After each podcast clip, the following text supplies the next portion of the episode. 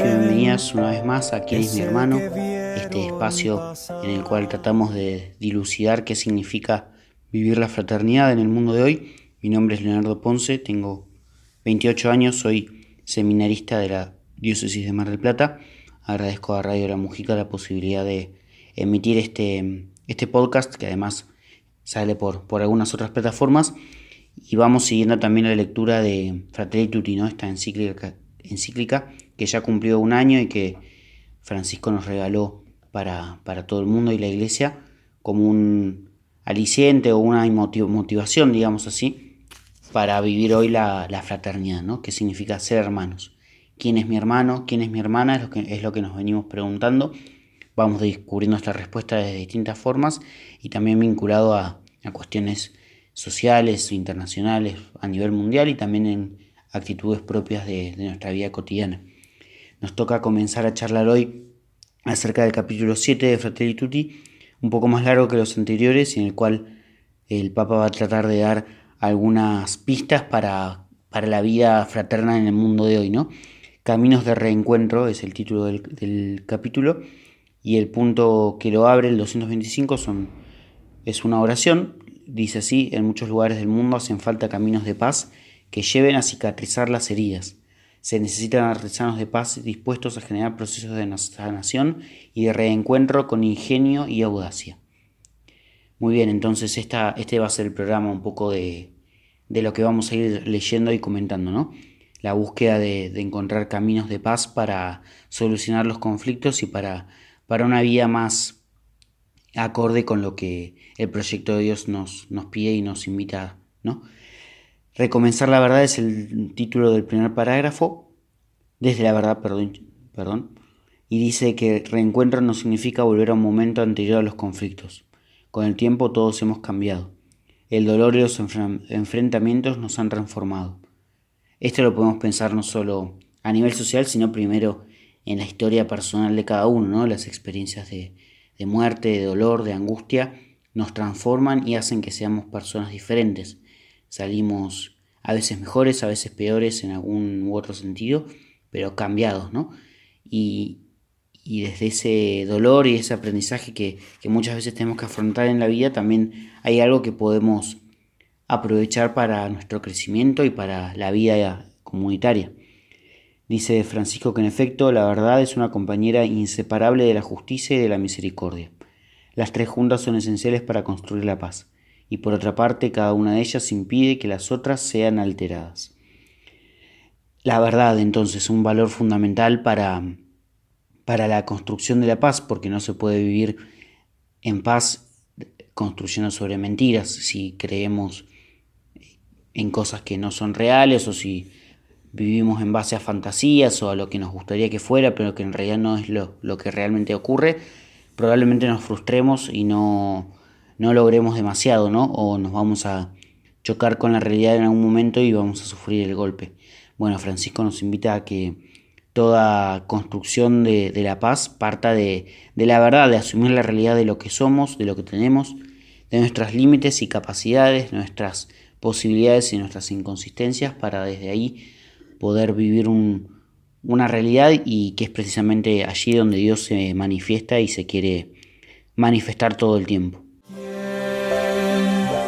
Es el que vieron pasar, que vieron en él. Y lo que nos va a invitar el Papa a reflexionar ahora es cómo construir esta paz artesanal de la cual él habla, ¿no? El parágrafo que sigue justamente se, titula así, La arquitectura y la artesanía de la paz. Y dice, dice ahí Francisco que el camino hacia la paz no implica homogeneizar la sociedad, pero sí permite trabajar juntos. Puede unir a muchos en pos de búsquedas comunes donde todos ganan. Frente a cierto objetivo común se podrán aportar diferentes propuestas técnicas, distintas experiencias y trabajar por el bien común. Bueno, un primer punto es esto, ¿no? No se trata de que todos pensemos igual en principio, sino de que podamos trabajar unidos. Punto número uno para la búsqueda de la paz a nivel social. Dice después que, que la reconciliación real no se alcanza, se alcanza de manera proactiva, perdón, formando una nueva sociedad basada en el servicio a los demás, más que en el deseo de dominar. una sociedad basada en compartir con otros lo que uno posee, más que en la lucha egoísta de cada uno por la mayor riqueza. Una sociedad en la que el valor de estar juntos como seres humanos es definitivamente más importante que cualquier grupo menor, sea este la familia, la nación, la raza o la cultura. Citando a los obispos de, de Sudáfrica, ¿no? Unas palabras muy lindas. El esfuerzo por superar lo que nos divide sin perder la identidad de cada uno supone que en todos permanezca vivo un básico sentimiento de pertenencia. Poder sentirse parte de, de un grupo también ayuda mucho a la construcción de la paz, porque ya no se trata solo de mi propio interés o de mi búsqueda, sino de, de que hay un objetivo en común. Muchas veces entonces se hace necesario negociar y así desarrollar causas concretos para la paz. También a nivel eh, nacional o internacional se puede entender esto, ¿no? A veces hay que ceder en algunos aspectos. También en nuestra vida personal nos pasa. Ahí no siempre podemos ganar todas las discusiones, sino que a veces tenemos que, en, función de la búsqueda de una paz y de un, una mejor situación para cada uno en el conjunto, hay que renunciar a algunas de las pretensiones. Ahí es donde Francisco habla de la arquitectura de la paz, ¿no? Donde intervienen, dice él, las diversas instituciones de la sociedad, cada una desde su competencia. Pero hay también una artesanía de la paz que nos involucra a todos. La arquitectura entonces sería la paz eh, a nivel institucional, a nivel más eh, global, a nivel social. La artesanía eh, tiene que ver esta imagen más con justamente el trabajo del, artesano, ¿no? el que va de, a poquito y con materiales sencillos construyendo algo, algo grande, algo hermoso y eso tiene que ver con, nuestra vida cotidiana, con, nuestro quehacer y nuestras actitudes y gestos que pueden ir construyendo la paz o no, o la pueden ir destruyendo. Dice Francisco también que no hay un punto final a la construcción de la paz social de un país, sino que es una tarea que no tregua y que exige el compromiso de todos. Trabajo que nos pide no decaer en el esfuerzo por construir la unidad de la nación. Y a pesar de los obstáculos, diferencias y distintos enfoques sobre la manera de lograr la convivencia pacífica, persistir en la lucha para favorecer a la cultura del encuentro. La paz no es algo que se pueda poner como un objetivo cerrado, que uno diga, bueno, listo, ya estamos, tenemos la paz, sino que es una construcción constante y de, cada, a cada momento, ¿no? Otro punto que quiere destacar Francisco, también fiel la, a la doctrina de la iglesia, es eh, la, prioridad por, por, los últimos, por los pobres, por los pequeños, en esta búsqueda de la paz, ¿no? Dice en el punto 233, que la procura de la amistad social no implica solamente el acercamiento entre grupos sociales distanciados a partir de algún periodo conflictivo de la historia, sino también la búsqueda de un reencuentro con los sectores más empobrecidos y vulnerables. La paz no puede dejar de lado a los pobres de la sociedad porque, por lo tan, porque en tal caso no sería una verdadera paz, quedaría un, un importante sector de la población afuera, no solo por lo numérico, sino por lo simbólico, ¿no? Se ha ofendido frecuentemente, dice Francisco, a los últimos de la sociedad con generalizaciones injustas. Si a veces los más pobres y los descartados reaccionan con actitudes que parecen antisociales, es importante entender que muchas veces esas reacciones tienen que ver con una historia de menosprecio y de falta de inclusión social. La violencia que muchas veces eh, surge en, las zonas más populares o, que tiene que ver con, con situaciones de desigualdad, tiene, historia, no, no nace de un día para el otro, sino que tiene que ver con, mucho tiempo de degradación y de desprecio de, la dignidad ¿no? de las personas, sin justificar los actos que pueden ser violentos, pero, pero también tratando de comprender por qué ocurren. Quienes pretendan pacificar una sociedad no deben olvidar que la inequidad y la falta de un desarrollo humano integral no permiten generar paz sin igualdad de oportunidades, sin diálogo, sin escuchar al otro, sin poder buscar el bien común, no va a haber posibilidad de paz en ninguna sociedad. Hay que empezar desde los, desde los últimos, dice Francisco. Hay que aprender a mirar el mundo desde las periferias, hay que aprender a, construir desde abajo y con lo cotidiano de cada día. Vamos a unirnos ahora en, la escucha de, de esta canción de Raúl Porcheto, Algo de Paz, un clásico del rock nacional y que también de alguna manera es como una súplica, ¿no? Una persona parece que estuviera pidiendo al mismo Dios poder hallar un poco de paz en su vida, ¿no? Así que nos, nos unimos ahora en la escucha de esta canción y, que nos viene a iluminar y a, a expresar con el arte también un poco lo que venimos trabajando y comentando.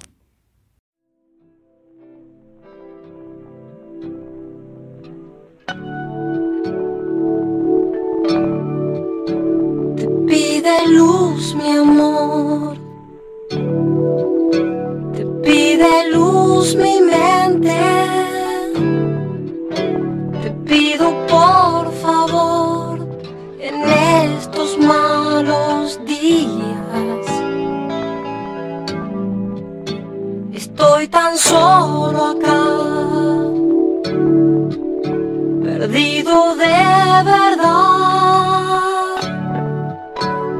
como aquel loco rey detrás de la colina. Algo de paz, algo de paz, algo de paz, algo de paz.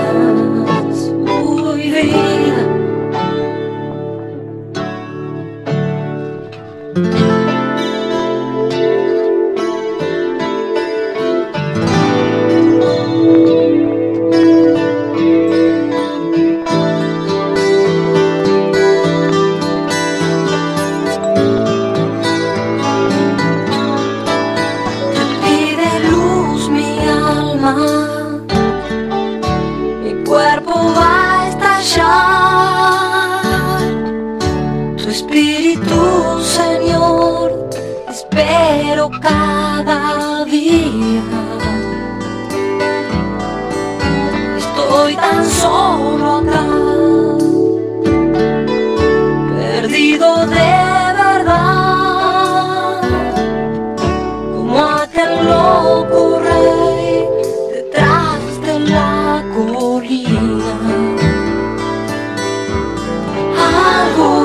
de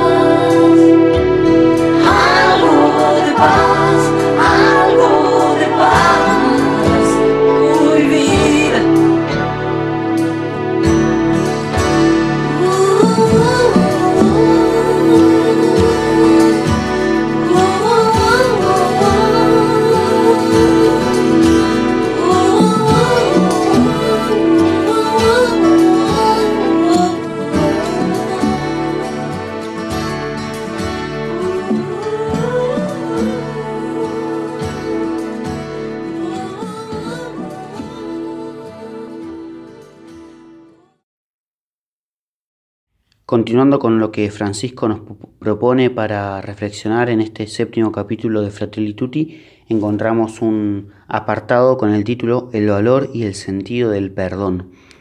Acá el Papa va a tratar de hacernos pensar y reflexionar un poco acerca de, de la importancia de esta actitud, ¿no? La actitud de, de perdonar, de saber pedir perdón, algo tan difícil muchas veces en la vida y al mismo tiempo tan liberador y tan sanador y que a nivel social también puede ayudarnos mucho en, distintas situaciones.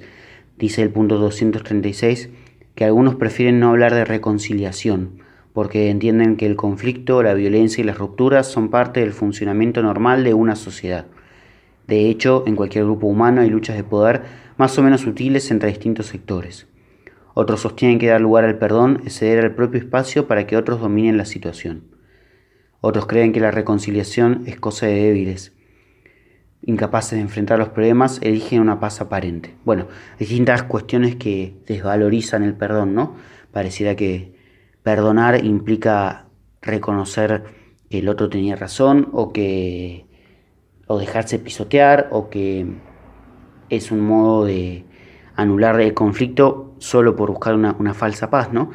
En realidad no se va a tratar de esto. Dice después Francisco en un subtítulo eh, titulado El conflicto inevitable, que el, por- el perdón y la reconciliación son temas fuertemente acentuados en el cristianismo y de diversas formas en otras religiones. El riesgo está en no comprender adecuadamente las convicciones creyentes y presentarlas de tal modo que termina alimentando el fatalismo, la inercia o la injusticia, o por otro lado la intolerancia y la violencia.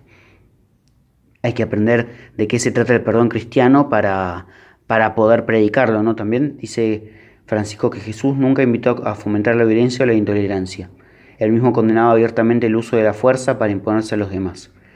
Por otra parte, el Evangelio pide perdonar 70 veces 7 y pone el ejemplo del servidor despiadado, que fue perdonado, pero él a su vez no fue capaz de perdonar a otros. Y, en otros textos del Nuevo Testamento se encuentra también que, en las comunidades primitivas de la iglesia, también en, el contexto en que se vivía, de mundo pagano, con corrupción, desviaciones, dice acá Francisco, había un sentido de paciencia, tolerancia y comprensión.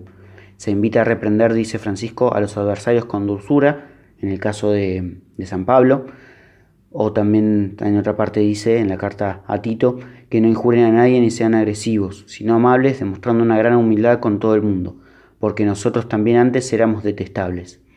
El libro de los Hechos de los Apóstoles afirma que los discípulos, perseguidos por algunas autoridades, gozaban de la estima de todo el pueblo. Es decir, que los cristianos desde un principio tal vez por su actitud de, comprensión, de amabilidad, pudieron ganarse la simpatía de, todo el mundo, ¿no? Más allá de, que es verdad que fueron perseguidos por sus convicciones y por su fe, también, también eran queridos por, la comunidad en que vivían, justamente por, por estas actitudes tan lindas, ¿no? Dice después el Papa que cuando reflexionamos acerca del perdón, de la paz y de la concordia social, nos encontramos con una expresión de Jesucristo que nos sorprende. No piensen que vine a traer paz a la tierra. No vine a traer la paz sino la espada. Vine a enfrentar al hijo contra su padre, a la hija contra su madre, a la nuera contra su suegra y así los enemigos de cada uno serán los de su familia. Es importante situar estas palabras en el contexto del capítulo donde está inserta. Allí queda claro que el tema del que se está hablando es el de la fidelidad a la propia opción, sin avergonzarse aunque eso acarree contrariedades, y aunque los seres queridos se opongan a dicha opción. Por lo tanto, dichas palabras no invitan a buscar conflictos, sino simplemente a soportar el conflicto inevitable, para que el respeto humano no lleve a faltar a la fidelidad en pos de una supuesta paz familiar o social. Es interesante tener en cuenta también este, este aspecto, ¿no? Hay conflictos que no se pueden dejar de lado, no se pueden evitar, justamente porque devienen de, una convicción. Cuando uno toma una, una opción, cuando tiene una decisión hecha, a veces eso genera contrariedades, problemas y, desacuerdos, ¿no? Y sin embargo, si eso es algo bueno, no, no hay que claudicar y dejar de lado la, propia convicción, sino asumir la realidad de que hay un conflicto y tratar de, trabajarlo y de vivir en una unión más allá de, esa situación particular, ¿no? Por eso, por eso el Papa habla de conflictos inevitables, no es ingenuo y no pide perdonar cualquier cosa, sino tener en cuenta que, también puede estar el conflicto presente y que se puede vivir con él y se puede mm, trabajar y no, no, vivir esclavizado dentro de, un sistema de, conflicto o de lucha constante. es el que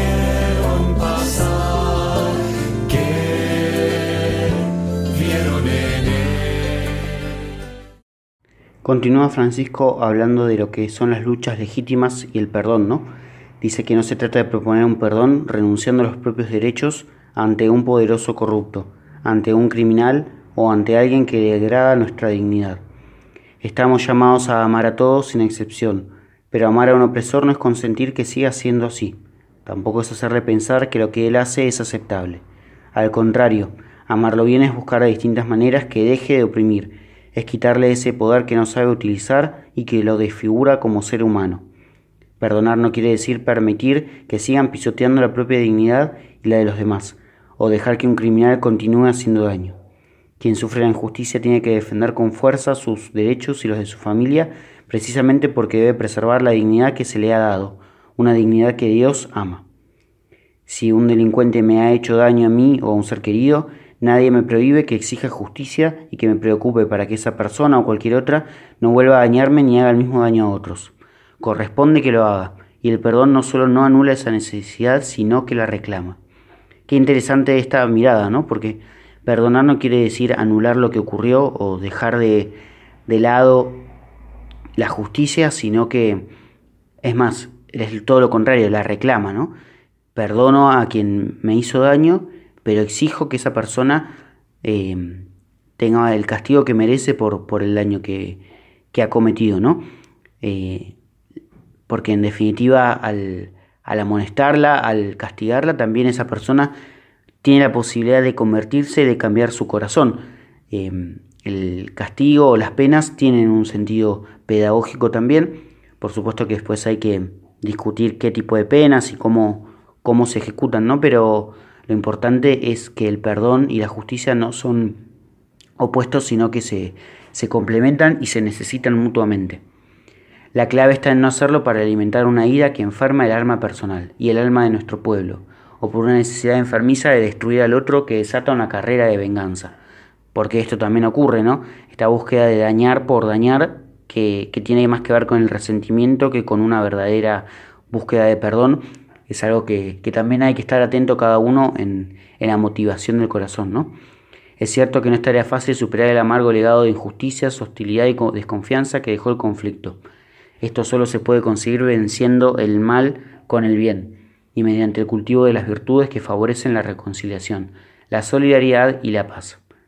Es necesario reconocer en la propia vida que también ese duro juicio que albergo en mi corazón contra mi hermano o mi hermana, esa herida no curada, ese mal no perdonado, ese rencor que solo me hará daño es un pedazo de guerra que llevo dentro. Es un fuego en el corazón que hay que apagar para que no se convierta en un incendio. Qué interesante, ¿no? Como, como el, no perdonar daña mucho más a menudo a quien no puede perdonar que a quien ha cometido la falta, ¿no?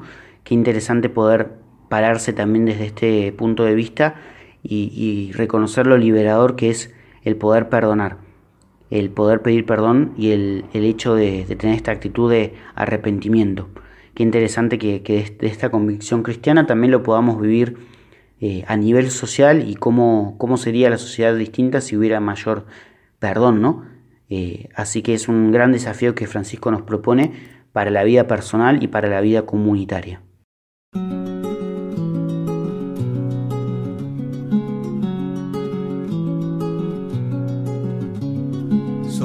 Un mundo mal herido, he venido a traer fuego. Sobre la tierra sombría como un carbón de tormento y cuánto desearía que estuviera ya ardiendo mi corazón enardece ante el dolor de mi pueblo. Llamarada de justicia que desciende desde el cielo. Llama y acción se consume, un río de lava ardiendo. Es Cristo que vive en mí, un compromiso que es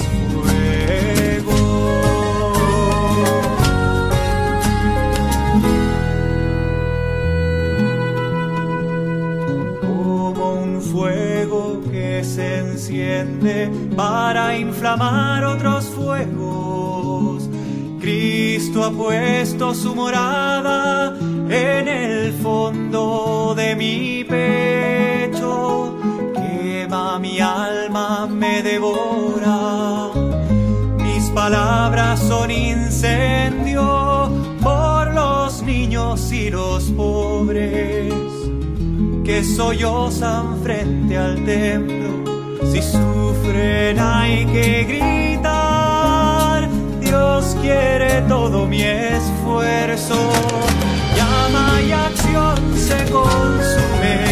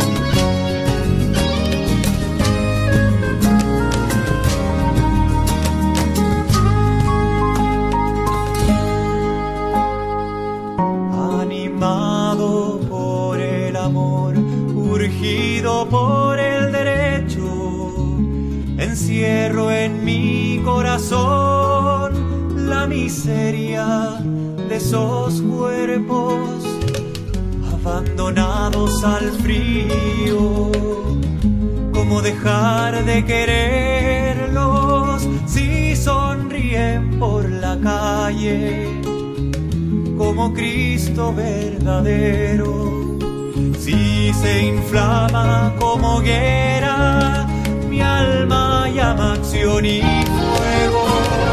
Llama y acción se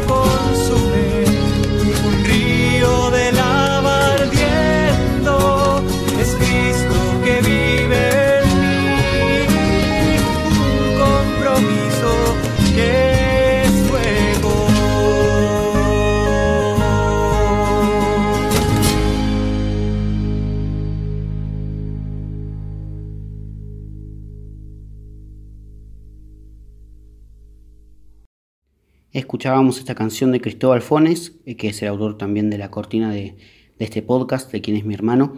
Esta canción se llama Fuego y remite de alguna manera a este evangelio que citaba hace un ratito el Papa, ¿no? Esta idea de, que no vine a traer la paz sino la espada, bueno, transformado en una sana indignación, ¿no? Por la, la búsqueda de la justicia es algo bueno y que a lo que Dios nos alienta y también el poeta, el sacerdote en este caso Cristóbal, ha querido expresarla en una hermosa canción que nos invita también a la lucha por, por la justicia, que, que es un valor fundamental para, para el reino de Dios. Continuando con, con nuestra lectura, hay dos puntitos bajo el subtítulo La verdadera superación. Acá Francisco dice que cuando los conflictos no se resuelven, sino que se esconden o se entierran en el pasado, hay silencios que pueden significar volverse cómplices de graves errores y pecados. La verdadera reconciliación no escapa del conflicto, sino que se logra en el conflicto, superándolo a través del diálogo y de la negociación transparente, sincera y paciente. Entonces la lucha no, supone evitar el conflicto, sino enfrentarlo y superarlo, ¿no? Poder dentro de ese conflicto redirimir las cuestiones y, encontrar puntos en común. Por supuesto que esto no es fácil, sería mucho más fácil olvidarse del conflicto, pero eso no resuelve las cosas, sino que mantiene todo como está en una falsa paz, ¿no? Bueno, Francisco nos invita a, hacernos cargo de tomar de alguna manera el toro por las astas. Muchas veces, dice Francisco, propuso un principio que es indispensable para construir la amistad social. La unidad es superior al conflicto. Esta idea que aparece también en Evangelii Gaudium, ¿no? El, la búsqueda de la unidad siempre prevalece ante las situaciones conflictivas y nos permite, con, una convicción atenta y, sincera, poder construir un, una sociedad más justa y más equitativa, ¿no? Más basada en, la unidad justamente y no en, los conflictos que muchas veces acarrean otro tipo de problemas. Hasta acá llegamos en, este, en esta emisión de quién es mi hermano.